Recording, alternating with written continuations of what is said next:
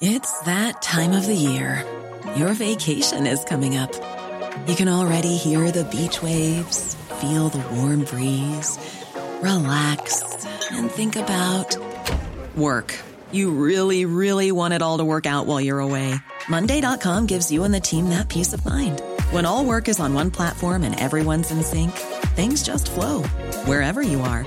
Tap the banner to go to Monday.com.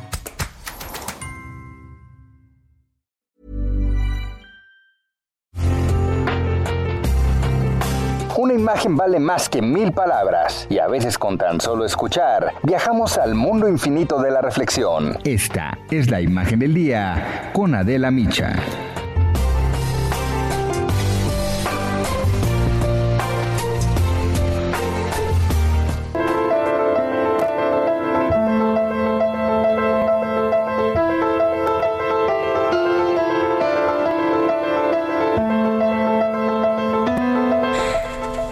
En el reporte nocturno de ayer lunes, la Secretaría de Salud informó que la suma de casos acumulados de COVID-19 en México es de 789.780, mientras que los decesos por la enfermedad llegaron ya a 81.877. Esto representa una diferencia de 2.789 muertes y 28.115 contagios respecto al informe del día anterior, del domingo 4 de octubre. En una explicación técnica, José Luis Salomí, el director de epidemiología, dijo que estos casos no eran necesariamente de las últimas 24 horas, sino que se dio desde inicios de la epidemia. Señaló que en el informe de este lunes se incluyeron dos nuevos métodos para detectar los casos positivos de COVID-19 uno por dictaminación y por asociación epidemiológica, el otro que se comenzaron a explorar semanas atrás. Aquí lo detallo. Comentamos que se había activado para efectos de la vigilancia epidemiológica a nivel nacional una nueva definición operacional de caso confirmado, que era la de asociación epidemiológica.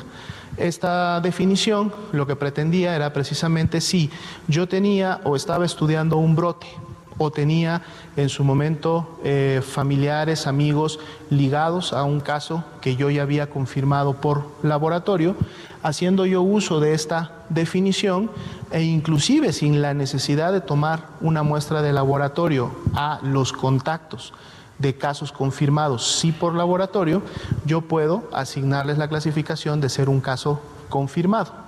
Es decir, que a partir de que se emitió esta nueva disposición, ya no solamente podía tener casos confirmados por laboratorio, sino también podía tener casos confirmados por asociación epidemiológica sin la necesidad de tener una muestra. Bueno, no se informó, como todos los días, de los casos específicos de contagios y defunciones que ocurrieron entre domingo y lunes.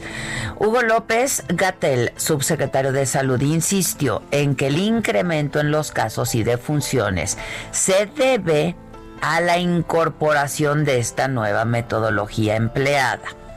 El 4 de junio pasado, el doctor López Gatel señaló que un escenario muy catastrófico para el país implicaría más de 60 mil muertes por COVID-19, cifra a la que llegamos en México el 22 de agosto.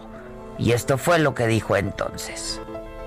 Ya por la segunda semana de febrero hicimos una primera estimación de la carga esperada de enfermedad. El mínimo era 6 mil otro escenario era 8.000, teníamos así hasta 28.000, que se redondea a los 30.000, e incluso un escenario muy catastrófico que podía llegar a 60.000. En los próximos días. Diez días después, el 14 de junio, el presidente López Obrador consideraba que México estaba ya dejando atrás la pandemia de COVID-19 y llamaba a no tener miedo a recobrar la libertad.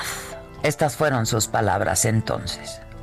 Estamos dejando atrás la etapa más difícil de la pandemia de COVID-19. No es eh, echar al vuelo las campanas, no es cantar victoria, pero considero que ya pasó. Nosotros sabemos cómo nos debemos de cuidar. Vamos a poder salir a la calle, este, vamos a realizar nuestras actividades como siempre y vamos a sentirnos seguros y no tener miedo.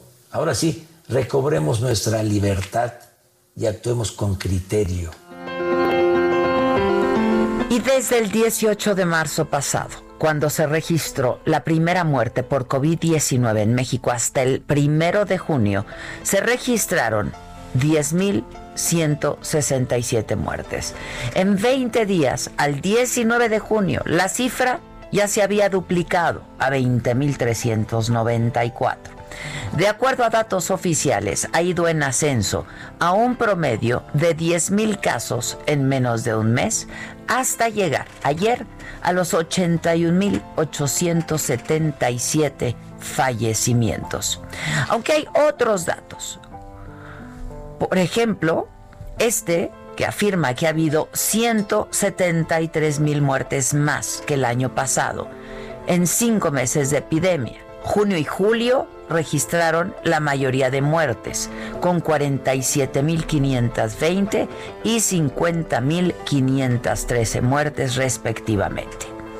Pero esto, déjenme insistir en ello, va mucho más allá de cifras, de números, de estadísticas, de metodologías, de datos, de declaraciones, de politización de la pandemia, de estrategias fallidas, decisiones tardías, falta de pruebas, caprichos, gestión de la pandemia.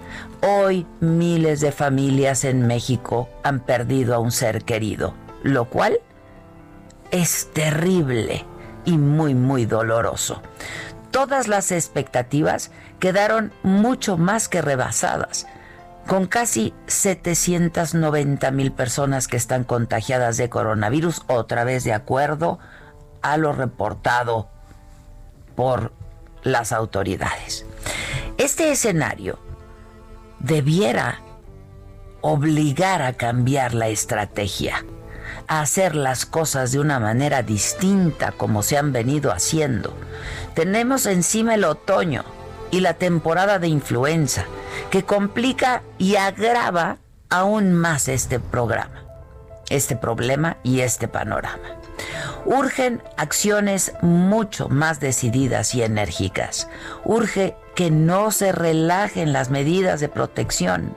Urge que nos dejen de decir que todo va mejor cuando sentimos y vemos y vivimos todo lo contrario, que solamente todo va empeorando. Ya empezó la temporada de influenza 2020-2021. La influenza se comporta muy parecido a COVID y si usted tiene condiciones de riesgo, vacúnese. Empezó ya la campaña de vacunación contra la influenza y se trata de cubrir de manera universal a todas las poblaciones que se requiere vacunar que son las poblaciones de mayor riesgo. Embarazadas también, embarazadas están en mayor riesgo de complicaciones por la influenza.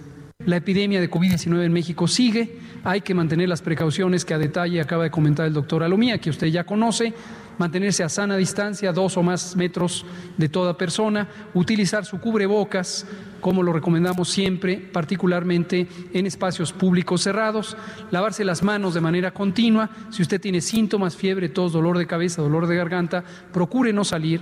La buena noticia es que llevamos ya nueve semanas completas en descenso, en reducción de la epidemia.